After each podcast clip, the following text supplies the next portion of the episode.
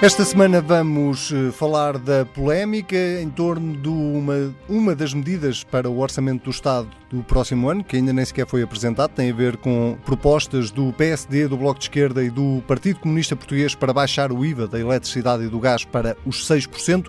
Vamos ainda olhar para os dados mais recentes do inquérito às condições de vida e rendimento divulgado pelo Instituto Nacional de Estatística, que mostra que um em cada três portugueses está abaixo do limiar da pobreza. Vamos eh, esta semana com um convidado especial, José Luís Carneiro, que eh, está eh, em substituição de Carlos César, que está a gozar umas merecidas férias, curtas, mas merecidas férias, presumo. Seja muito bem-vindo, é um prazer tê-lo aqui. Na condição de secretário-geral adjunto do Partido Socialista e na companhia também do David Justino, nosso comentador residente destes almoços grátis. Vamos começar precisamente pela questão do IVA da eletricidade e do gás, eh, porque tem dado muito debate. Eh, eu vou começar pela, por quem propõe, ou por um dos partidos que propõe exatamente essa medida, o PSD, eh, para lhe perguntar, David Justino, se esta medida não pode levar à tal coligação negativa e se essa coligação negativa não põe em causa, a acontecer, não põe em causa a estabilidade política do país.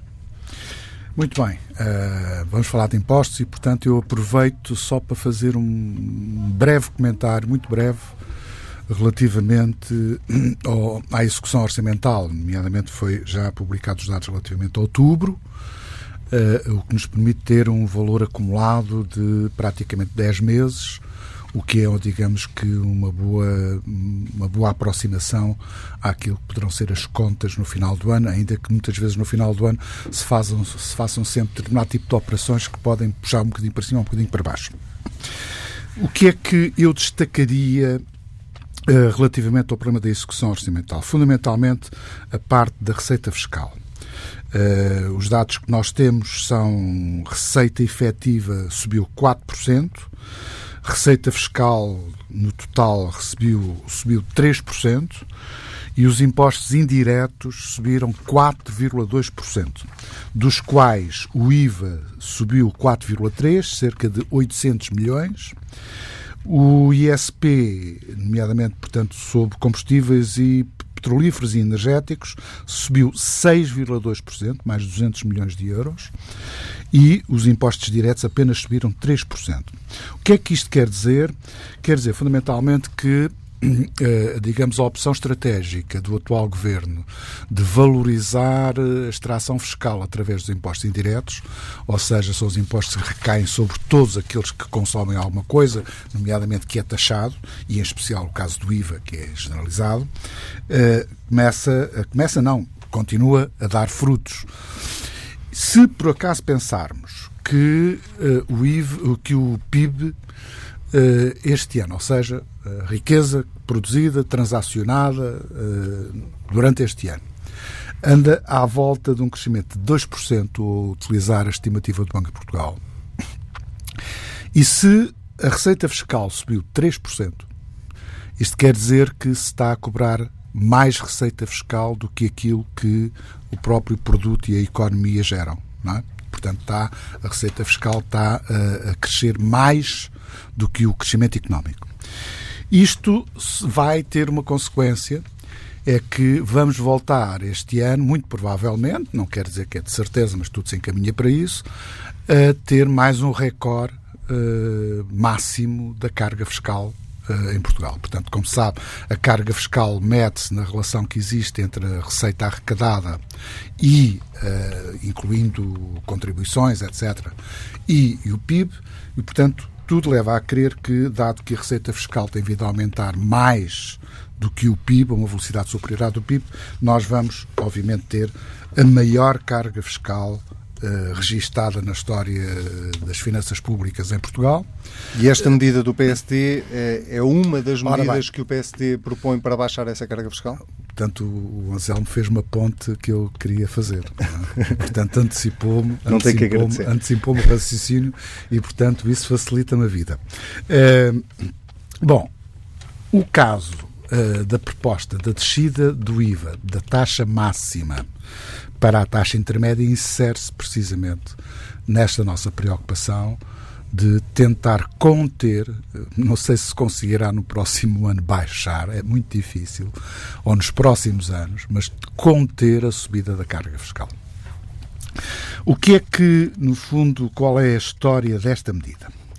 O PSD apresentou-a no seu uh, programa eleitoral e, portanto, e de certa forma fez uh, desta medida uma das bandeiras uh, em campanha eleitoral e, portanto, tem aqui um compromisso com, digamos, o seu eleitorado.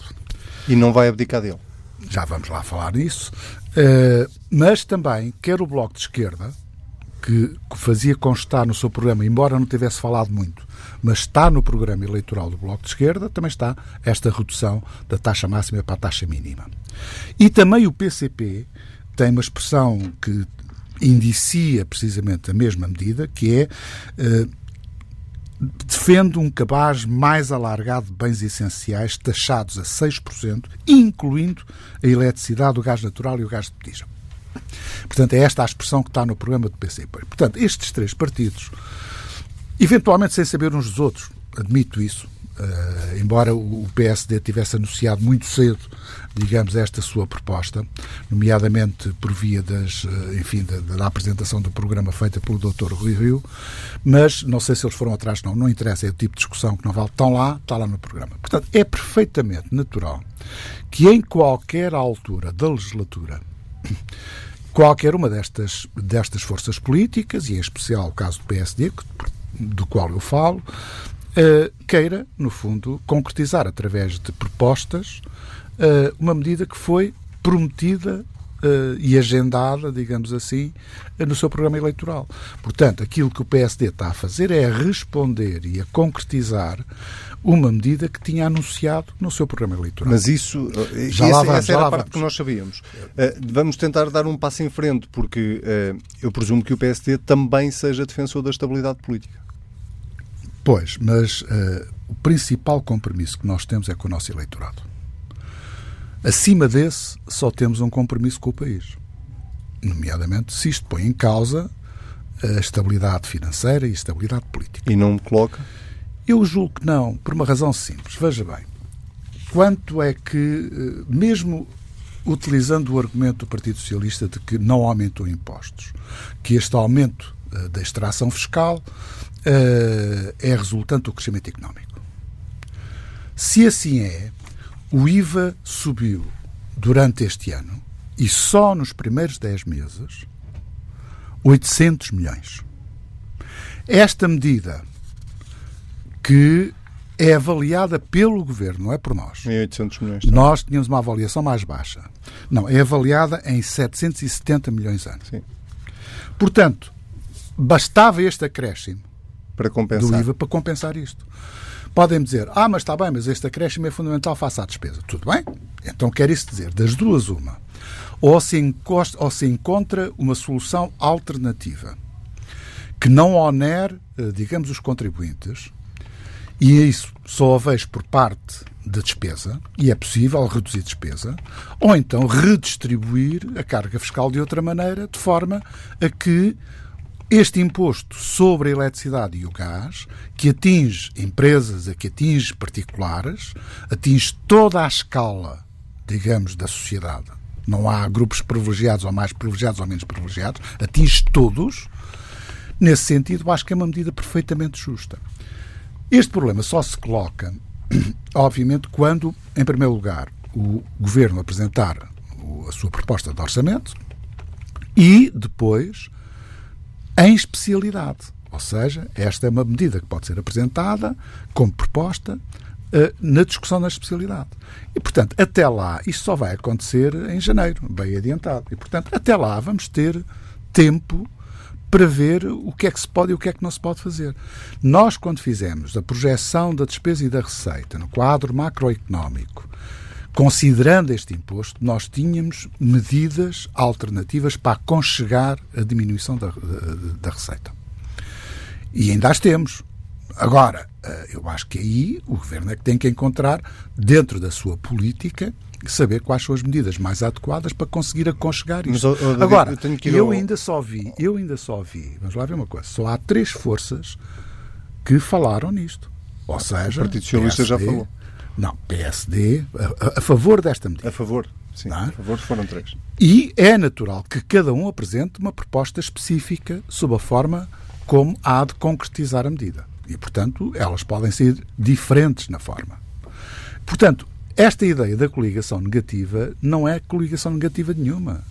Quer dizer, acima de, de uma eventual coligação ou desta coincidência está o facto de já ter havido coincidência nas propostas que foram apresentadas ao eleitorado. E desculpa, estas, esta, esta, este sufrágio feito sobre estas propostas é sagrado. Quer dizer, e, portanto, o PSD tem a obrigação de concretizar dentro do seu programa um conjunto de propostas, mesmo sabendo que elas podem ser eventualmente chumbadas, não é? Mas tem a obrigação de, em respeito ao compromisso assumido com o seu eleitoral, de apresentar de alguma forma uma proposta neste sentido. De, antes de ir ao José Luís Carneiro, só, só para me responder a isto. Se o Primeiro-Ministro o primeiro e o Partido Socialista já deram vários sinais de que esta medida uh, colocaria em causa uh, o orçamento e as metas com que o Governo se quer comprometer para o próximo ano. Se uh, esta medida colocar em causa a estabilidade política, a continuidade do Governo mesmo, o PSD admite recuar? Não. Ou seja, depois de apresentada a proposta, e da forma como a apresentarmos, não há recuo possível. Vai a votos ou não vai. Agora, quem está a negociar com o governo não é o PSD. Quem está a negociar com o governo é o Bloco de Esquerda e o Partido Comunista. No que diz respeito às negociações face ao orçamento. E, portanto, o governo aquilo que deve fazer é não virar-se para o PSD fazendo o mal da fita, não é?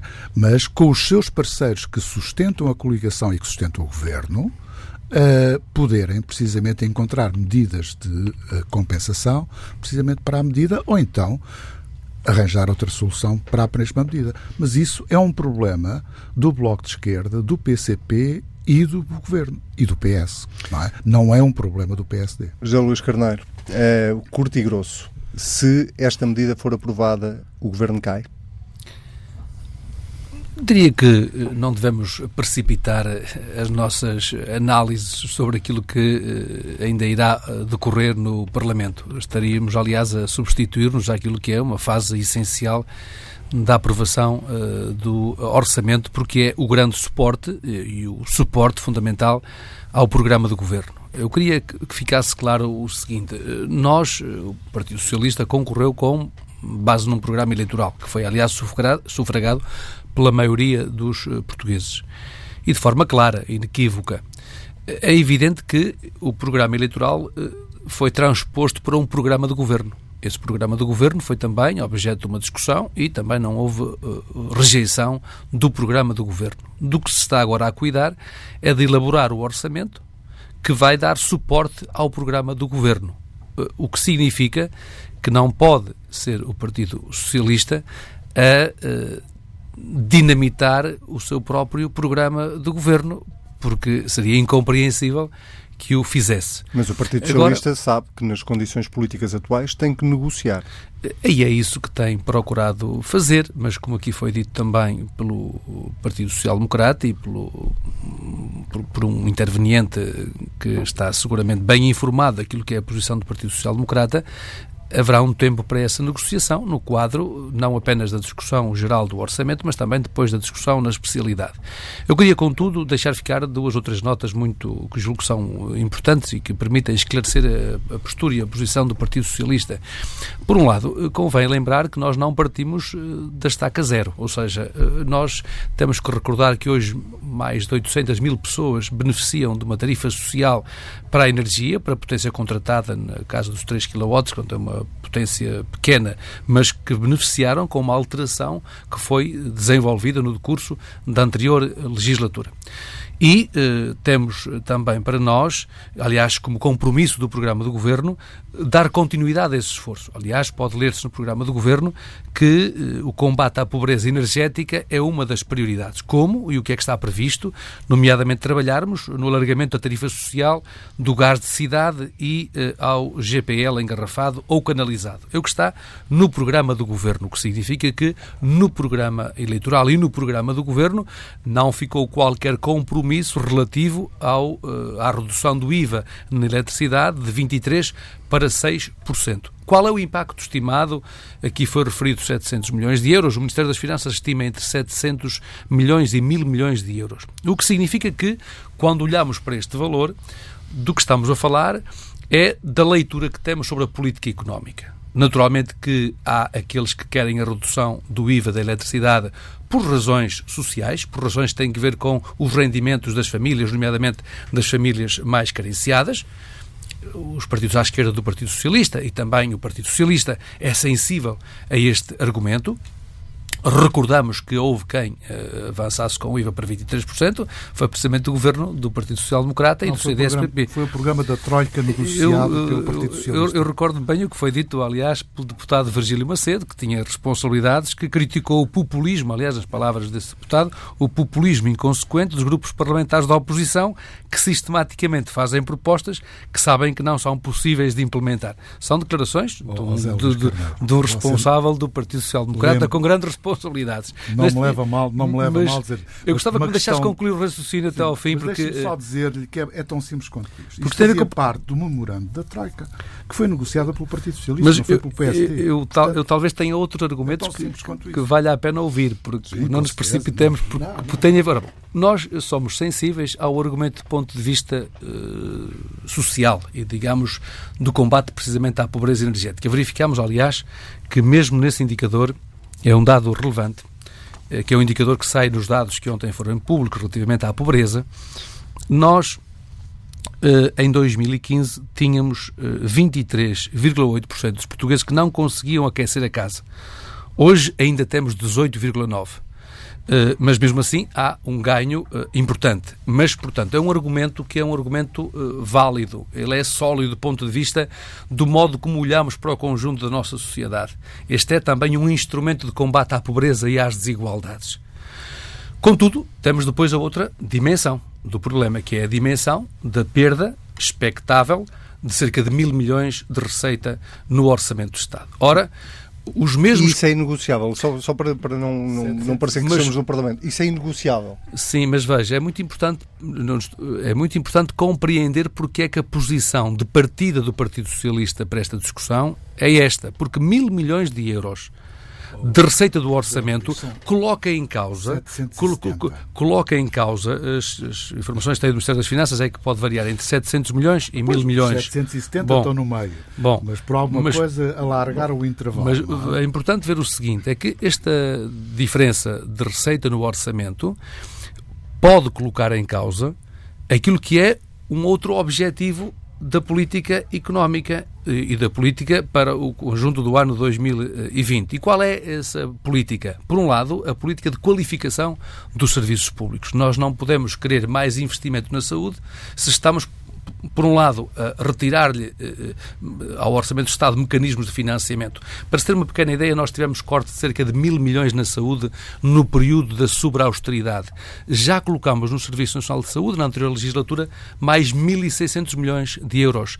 Ora, do, que está, do que se está a falar é perdermos uma receita que poderá variar entre 700 milhões e 1.000 milhões, quando ao mesmo tempo temos a oposição eh, unanimemente no Parlamento a exigir ao Governo o reforço na qualificação dos serviços públicos. Mas essa perda de receita pode ser compensada de outras formas. É assim que se fazem orçamentos. Mas eu gostava que o Partido Social é? Democrata dissesse precisamente publicamente como é que pretendia, como é que pudesse passar dessa enunciação geral de um princípio para, de uma forma clara, explicitar onde vai buscar os 770 milhões nós de sabemos, euros. Nós sabemos onde pois, é que é. Vamos verificar. Há várias, há várias alternativas. Vamos aguardar pelas propostas objetivas. Eu diria, eu diria que seria responsável do ponto de vista político, quando se apresentam estas propostas, elas viessem acompanhadas precisamente pelas propostas de redução da despesa. Então, para que fique claro, eu já o deixo concluir o raciocínio, só, só para é ficar claro para as pessoas. incoerência clara também só... na proposta, nesta proposta que tem a ver com a política económica e tem a ver com o debate eleitoral entre o Dr. Rui Rio e o Dr. António Costa. Recordar-se-ão que no debate entre o Dr. Rui Rio e o Dr. António Costa, referiu o Dr. Rui Rio a, a determinado ponto o seguinte. Quando o Dr. António Costa disse cresce a receita fiscal, como aliás já hoje aqui foi repetido, cresce a receita fiscal, porque há um crescimento da economia, Dr. Rui Rio disse não, mas o, o, que tem crescido é um déficit comercial, um déficit, comercial do país que se tem vindo a agravar. E se formos olhar para o déficit comercial, tomando como uh, factual essa afirmação, verificamos que um dos custos mais significativos do país tem precisamente a ver com as compras de energia ao exterior, nomeadamente compras de, de, de energia feita a partir de combustíveis fósseis, que é o caso da energia elétrica. Ora, nós não podemos ter um discurso de que somos favoráveis uh, à, à, diminuição da dependência energética do país e, portanto, à, à criação de uh, menor déficit comercial, tendo em consideração que uma das partes do déficit comercial tem a ver com compras de energia do país, e por outro lado também temos que atender às consequências do expectável aumento do consumo de energia, em razão da diminuição, precisamente, da, do custo com o mesmo. Deixa-me Mas... só tentar clarificar aqui uma coisa em relação ao que disse. Uh, há pouco referia a posição de princípio do Partido Socialista. O que significa, pergunto-lhe eu, que o Partido Socialista está disponível a acolher uma medida deste género se se conseguir uh, compensar por outra via qualquer ou que o Partido Socialista rejeita liminarmente baixar o IVA da eletricidade para 6 ou para 13, porque ainda há essa possibilidade, não é? Bom, eu diria que devemos aguardar pela apresentação do Orçamento do Estado por parte do Ministério das Finanças. Bom, mas isso já sabemos que a medida não vem lá, não é? Eh, não vem porque, não, como aliás eu tive a oportunidade de dizer, não está no programa ela não governo, faz parte está... do programa do Governo, não faz parte dos compromissos políticos do Governo. O que lhe pergunto é, para mas... o Partido Socialista isto é inegociável ou não? Vamos aguardar pelas propostas da oposição, porque eh, estamos, ficamos agora até com as expectativas elevadas, porque, por aquilo que verifiquei, há eh, propostas da oposição que permitem eh, perspectivar que possa haver eh, mecanismos compensatórios do corte desta receita no Orçamento do Estado. Porque, por princípio. Então nada é inegociável. Não, por princípio, eh, o, o, diálogo que nos conduz a, a, soluções de estabilidade política é sempre eh, um caminho que deve ser defendido por todos. E quando o Partido Socialista afirma publicamente que deseja que todos os partidos com aceito parlamentar tenham responsabilidades políticas e sentido compromisso político, o Partido Socialista também tem que ter eh, esse contributo e dar esse contributo para o diálogo, para a concertação de posições, procurando encontrar soluções que sejam viáveis e que não coloquem em risco os objetivos de contenção orçamental, porque, como tenho dito, é muito importante que todos tenham. Então, bem... o Partido Socialista está disponível para fazer este debate e para, se, se, for, se for possível, acolher esta proposta? Não, é muito importante não criar expectativas. Eh, temos que aguardar, eh, há momentos próprios, temos que aguardar pela proposta do Orçamento do Estado. E temos, eh, naturalmente, condições para poder ouvir as propostas que a oposição nos irá apresentar, nomeadamente o Partido Social Democrata, porque acabamos de saber que tem propostas de redução da despesa para compensar o corte estimado entre 700 milhões e 1000 milhões. Vamos aguardar por essas propostas, porque o mesmo partido que diz que tem propostas para reduzir a despesa é o partido que propõe um reforço de investimento na qualificação de serviços públicos fundamentais, da é, educação, da saúde, dos transportes, da mobilidade. Vamos verificar quais são essas fontes de financiamento. Para o Partido Socialista não há nada que seja inegociável. É essa a minha é muito concreta a pergunta. Sim, eh, todas as propostas devem ser objeto de ponderação de vida eh, e de equilíbrio na avaliação dessas mesmas propostas. E em relação à questão da estabilidade política, que é um fantasma que eh, tem sido acenado mais diretamente, mais indiretamente ao longo dos últimos dias, eh, fazendo lembrar até um bocadinho o episódio que houve eh, a propósito da tal coligação negativa que nunca chegou a sê-lo, eh, no caso dos professores. Eh, uma proposta deste género se existir essa coligação negativa no Parlamento contra a vontade do Governo, e, é, e, agora estamos a falar num outro cenário, nós estamos sempre a falar em cenários porque ninguém conhece ainda o Orçamento de Estado, nem as propostas de alteração. Um, um cenário desse género coloca em causa a estabilidade do governo? A estabilidade política? Estamos convictos que a oposição não cometerá a irresponsabilidade de não permitir ao partido que ganhou as eleições e que tem um programa eleitoral para cumprir e um programa do governo para cumprir, que não tenha essas condições e que sejam os partidos da oposição a inviabilizar uh, o cumprimento de uma vontade clara e inequívoca dos portugueses. David, só posso, só para terminarmos este tema, assim, temos. Sobre o problema da negociação. O Partido Socialista vai ter que negociar com os seus parceiros já. Ou seja, não é preciso esperar pela apresentação do orçamento, porque já está a negociar com os seus parceiros. Portanto, e... Significa isto que o Partido Social Democrata não quer apresentar as propostas não, não, de receita não, alternativa? Não, não, ah, não, não irá apresentar. É nós, de facto, estamos curiosos por conhecer essas propostas. Vocês estão mais interessados em saber qual é o custo político que as propostas que nós precisamos apresentar do que saber qual é o efeito que tem sobre o país. Não, Sr. Oh, oh, oh, oh, Zé Luís, ouça. O David Justino você tem que... que tinham propostas alternativas. Não, propõem aumentar a despesa na qualificação de serviços públicos, mais recursos humanos, mais tecnologia, mais infraestruturas, mais explicar, escolas, mais hospitais. e ao mesmo tempo propõem cortar a, receita em cerca de eu mil milhões. Eu vou-lhe explicar, não parece tintim muito, coerente, tintim, muito coerente. Eu vou-lhe explicar, tintim por tintim, o, o seguinte. Primeiro, vocês vão ter que negociar. Não é com o PSD. O PSD não faz parte desta geringonça 2. O Partido, o Partido Social Democrata faz parte dos compromissos políticos, porque o PSD, tem, tem assento parlamentar, PSD, é um partido com responsabilidades eh, perante o país. Ouça, ouça. O PSD não é um partido que suporta o atual governo. E, portanto, como há partidos que suportam o atual governo, não é com eles que vão ter que negociar a mesma medida que eles vão apresentar. E, portanto, a nossa medida, que só entrará uh, em especialidade, será muito depois da negociação que vocês vão ter que fazer para viabilizarem na generalidade o próprio orçamento.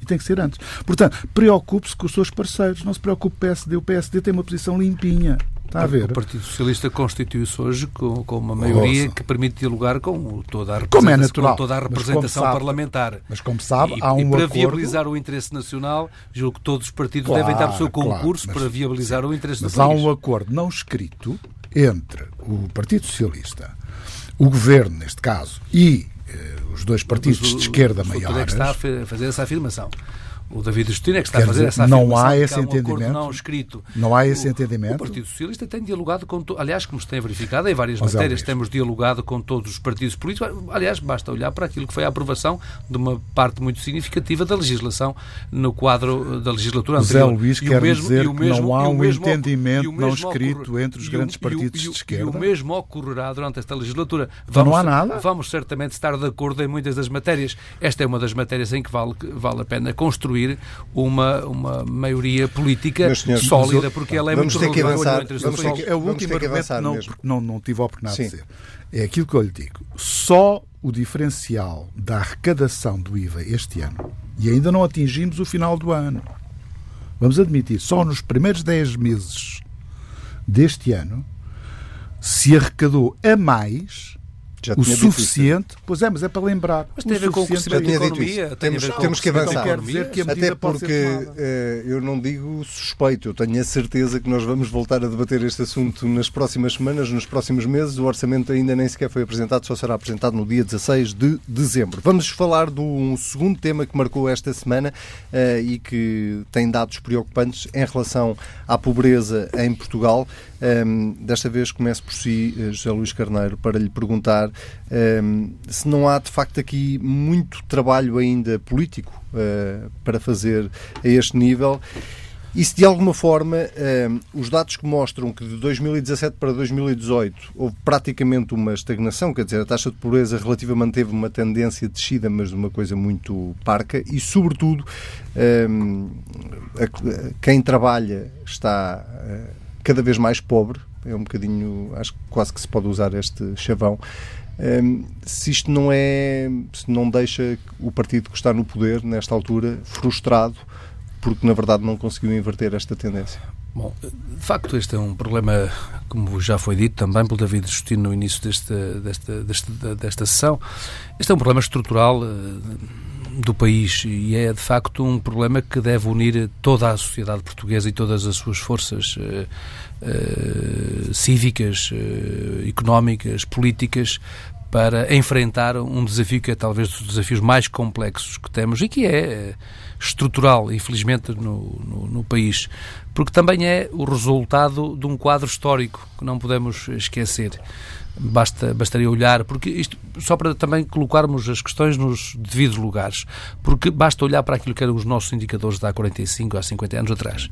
E, portanto, quem olha para os indicadores do país de há 40, 50 anos atrás, e hoje olha para o modo como o país evoluiu, eh, nós evoluímos muito. Isto é para termos também. Por as uh, coisas em perspectiva. Uh, colocar as coisas em perspectiva.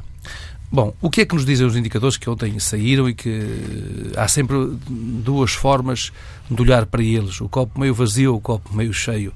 Mas eu gostaria de procurar olhar com equilíbrio para estes indicadores. Eh, por um lado, eh, mostra-nos que eh, há um, efeitos positivos da política de rendimentos que tem vindo a ser adotada, nomeadamente na política que tem vindo a ser desenvolvida para aumentar o salário mínimo nacional. Por outro lado, verifica-se também porque o risco de pobreza uh, uh, tem vindo uh, a diminuir. Nos quatro anos anteriores, estamos a falar de cerca de 550 mil pessoas que saíram do risco de pobreza. E, portanto, o risco de pobreza tem a ver com o indicador de pobreza cruzado com outro indicador, tem a ver com a privação material. Portanto, é com o cruzamento destes dois indicadores que se chega ao risco de pobreza. E o que se verifica é que há menos 550 mil pessoas uh, em risco de pobreza relativamente a 2015. E verifica-se que 2019 para 2018 e 2018 para 2017 temos vindo a melhorar nos indicadores. Contudo, há dois uh, dados, e aqui está a parte do copo meio vazio, que são indicadores que nos devem. Na parte mais que nos, cheia que, que, na parte mais vazia. não, mas eu terei o cuidado de, também de olhar para, para, para, as outros, para, para a outra dimensão, que é, aquela que, que, que, é aquela que nos deve motivar uh, no, no trabalho político, no compromisso político. Tem a ver com o facto de termos trabalhadores uh, com baixas remunerações com baixo rendimento e também desempregados que têm vindo a conhecer um aumento do risco de pobreza. E, portanto, este é um dado muito uh, importante que nos interpela a todos e que uh, leva a que uh, tomemos este compromisso político nacional e que é muito particularmente assumido pelo Governo de trabalho em concertação social. Interpela-nos com... e envergonha-nos? Devia envergonhar-nos? É necessário ter em consideração a evolução que estamos vindo a ter, porque eh, quem viveu em territórios eh, do interior, territórios rurais, e que assistiu ao modo como eh, gradualmente o país foi fazendo conquistas fundamentais na taxa de mortalidade infantil, na saúde materno-infantil, nos indicadores de acesso à escola, de acesso às universidades. Aliás, viram agora os indicadores, ainda nos mantém muito abaixo dos países europeus. O David Justina é especialista nestas matérias, mas o modo como crescemos muito, agora, há um trabalho muito vasto a saber, mas é muito importante termos consciência de onde partimos e como evoluímos. Agora, eu diria que é positivo vermos que diminuiu, por exemplo, a pobreza uh, infantil, que diminuiu a pobreza nos mais idosos, que diminuímos o risco de pobreza para 550 mil pessoas, mas naturalmente que é uma exigência para todos nós, enquanto sociedade, eh, vermos que há cidadãos que vivem ainda eh, em condições de tamanha exiguidade de recursos, que estão privados de condições mínimas de dignidade. Porque quando se olha para estes indicadores que são muito interpelantes à nossa consciência coletiva. 40% ainda não conseguem passar uma, uma semana de férias. 33% não consegue fazer face a uma despesa inesperada de 470 euros, tendo que se endividar para fazer face a uma despesa desta natureza. 18,9% não consegue aquecer a casa, mas agora se olharmos para 2015, tínhamos 51% que não conseguia passar uma semana de férias. Tínhamos 40% que não conseguia fazer face a uma despesa de 470 euros. E olhamos para aqueles que não conseguiam aquecer a casa, tem a ver com o tal indicador de pobreza energética, tínhamos em 2015 23,8, temos hoje 18,9, ou seja, vemos que estamos a caminhar uh, em frente, positivamente em vários indicadores, mas há um trabalho que, é um, que é um trabalho de todos, de todos enquanto sociedade, é das autarquias, é das instituições, uh, das organizações não governamentais, é uh, do país e dos que produzem riqueza também como um todo e do sentido de justiça social de todo o país. E daí que a política de rendimentos vista como um todo, como, um, como uma, como uma visão integrada e sistémica, tenha que ser encarada por todos nós, nomeadamente por todos todos os partidos com assento parlamentar. David, eh, eu não quero parecer eh, demagógico ou populista na forma como vou colocar a pergunta, mas tenho aqui eh, um representante do Partido Socialista, um representante do PSD e, na verdade, são os dois partidos que nos últimos 45 anos governaram o país. Com todos estes avanços que o José Luís Carneiro acabou de referir, ainda assim não estamos a caminhar demasiado devagar e não, não, não, não foram cometidos demasiados erros nos últimos, nas últimas décadas que não nos permitiram dar um salto maior e mais rápido? Oh, oh, não. Eu acho que era possível ir mais longe. E acho que todos nós gerimos que pudéssemos ir mais longe e mais depressa. Agora, há uma coisa que nós uh, não podemos esquecer. Praticamente, nós estamos estagnados em termos económicos desde o início do século. Praticamente. Isso não resulta Ou das seja, políticas que foram seguidas? Não só das políticas, não só, até mas podem ser também. das políticas feitas. Qual é o impacto da adesão ao sistema monetário europeu eh, sobre a competitividade das empresas? Qual é o impacto sobre, por exemplo, o mercado de emprego? Dizer, se nós entramos por aí, eh, não há nada que nos permita dizer que nós devíamos estar muito melhor do que aquilo que estamos. Podíamos estar um pouco melhor. Mas, quer dizer, uh, e isso tem sentido. Zé Luís Carneiro acho que focou aqui bem. Ou seja, estes dados revelam-se uma estruturalidade do problema. E esta estruturalidade do problema não se resolve com políticas conjunturais de distribuição, resolve sim com políticas estruturais de reconversão do tecido económico. E, portanto, o que nós precisamos é mais investimento, mais exportações, para crescer mais, para podermos gerar mais riqueza, para distribuir melhor. Esta é aquela basezinha elementar. Mas há quantos anos é que nós andamos a ouvir isso? Não, está bem, mas uma coisa é certa. há, há 20 Partido Socialista e Partido Social Democrata. Oh, ouça, se você pegar, e já lá tiveram os dois partidos várias vezes, se você pegar desde o início do século, desde 2001, 2002, e traçar uma curva sobre as taxas de crescimento que vem desde aí até ao presente, você tem um saldo de 0, qualquer coisa. É insignificante. O PIB per capita em Portugal não evoluiu de forma significativa. E, de alguma forma, aquilo que a gente está a dizer, quando falamos do problema da pobreza e das desigualdades, etc., estamos precisamente a dizer é que as taxas de crescimento económico recentes são poucos sim relativamente àquilo que nós precisávamos. E são poucos, e mesmo no quadro europeu, a gente pode dizer em relação à média europeia, mas como temos dois, três países que são muito grandes, a crescerem pouco, não é? ou, ou, ou em risco de recessão, isso vai nos ajudar a dizer que estamos a convergir para a média. Mas não, nós estamos a perder porque nós estamos a crescer pouco.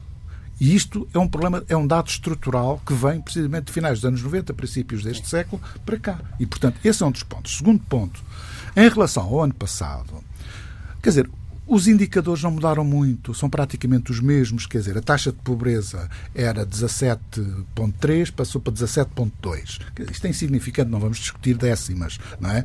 O risco de pobreza e exclusão social também era 21,6, é 21,6. Está Mas na temos que ver no ponto do quadro dos, dos últimos Agora, quatro anos, que daí a, a mudança convém, é bastante significativa. Convém, porque, mas, é, mas é tá bastante bem, mas, eu, mas eu não posso esquecer que tive uma, é tive uma recessão, tive uma recessão e tive uma crise com uh, o bailout completo, digamos, da economia. E fez com que muitos, muitas conquistas tivessem recuado. Como é natural. Domínios, se não fosse assim, não estávamos aqui, muito, se calhar, com muitos, a vontade a falar agora. Agora, há uma coisa que eu acho é importante, o Zé Luís já, já traçou algumas, algumas características, mas que são aquilo que eu posso eh, retirar para darmos maior atenção. Primeiro, a taxa eh, de pobreza entre os adultos, ou seja, retirando a chamada pobreza infantil e retirando a pobreza dos idosos, a taxa aumentou. Pouco, mas aumentou. O que mais me impressiona é que a taxa de pobreza dos que trabalham, dos que trabalham, aumentou significativamente. E isso é algo que nós devemos dar atenção. Daí nós subscrevermos todo o esforço que for feito, razoável e equilibrado, no sentido de aumentar o salário mínimo, nós subscrevemos. Não temos nenhumas dúvidas sobre isso. E esta proposta que o Governo apresentou hoje em concertação social de haver é um, um aumento acima da, da não, inflação isso, é um não, referencial, sim, é um mas é referencial, é, mas não, não, não vai no bom nada, sentido. Não me diz nada porque há empresas que vão pagar muito mais, há setores que vão pagar mais, há outros que vão pagar menos, se calhar, porque não podem. Nós já não Portanto, temos muito tempo. Sim. Não vão no sentido. Neste domínio da pobreza, o que é mais importante é o salário mínimo. É aquele que tem um efeito maior. E é também importante no que diz respeito às transferências sociais. Agora, eu chamo a atenção para duas coisas muito importantes. Famílias monoparentais. A taxa de pobreza entre as famílias monoparentais passou de 28,3 para 33,9. E a área metropolitana de Lisboa. A taxa de pobreza passou de 13,3 para 19,4. Estes são os pontos para uma política que eu diria que é conjuntural, não é estrutural, porque não vai resolver o problema, mas no que diz respeito ao nível conjuntural, estas são prioridades que nós devíamos atender e devíamos estar com muita, muita atenção. Porque assim, é daqui que vêm depois problemas que não são nacionais, mas são problemas locais, mas que são o suficiente para gerar Só uma tenho bolha 30 segundos para lhe dar, contestação. José Luís Carneiro. Primeiro, a política Temos económica- minuto final, a- certo? a- uma política Eu posso fazê-lo, Uma mas- política económica que valorize os recursos do país. Uma política que aposte na qualificação dos ativos do país. Porque, como bem sabe, eh, quanto maior é o investimento nos níveis educativos eh, do nosso país, verifica-se, aliás, dados que são significativos para estes indicadores. Aliás, um dado importante é, é ver como é que estes indicadores são construídos. E quase todos são construídos com base em indicadores quantitativos. E, portanto, há dimensões do desenvolvimento que não podem ser medidas com indicadores quantitativos. Mas a política económica, a política de valorização e de capacitação das pessoas é essencial porque é um fator que se traduz imediatamente eh, em índice de poder de compra e de autonomia individual e também de melhoria eh, qualitativa do país e na forma como o país enfrenta estes desafios David, que são difíceis. eh, fazemos minuto final, Sim, deixamos posso para a fazer, semana. posso fazer, Mas posso é fazer. mesmo... Muito minuto. Não Só- é minuto, é, Eh, Geralmente só falamos das questões nacionais, não falamos das questões locais. Eu tenho que falar do meu Conselho, o Conselho de Oeiras, onde resido e onde nasci também, eh, que assinou um protocolo, a Câmara de Oeiras, com o Hospital de Santa Cruz, eh, pela qual a Câmara vai financiar com 5 milhões de euros a ampliação do Centro de Referência Cardiopatia Congénita, fundamentalmente no setor eh, para as crianças, ou seja, problemas de cardiopatias, eh, nomeadamente na área da pediatria. E eu devo confessar porque hum, já passei por esta situação, não fui eu, foi o meu filho. Uh, teve um serviço excepcional, no- no- precisamente no Hospital do Serviço Nacional de Saúde, com uma equipa muito boa, e, eu, e eu vi as condições em, que- em que eles trabalham. E já foi há, um- há muitos anos. Uh, e é interessante ver porque o Serviço Nacional de Saúde e o Governo não tiveram dinheiro para resolver este problema e a Câmara de Oeiras, porque onde está situado o Hospital de Santa Cruz, vai contribuir com os 5 milhões de euros para resolver este problema, dotando de melhores condições para que, na verdade, as crianças de todo o país que recorrem a este serviço de cardiopatia congénita no Hospital de Santa Cruz possa, eh, no fundo, começar, continuar a trabalhar e fazer o excelente trabalho que tem feito até agora.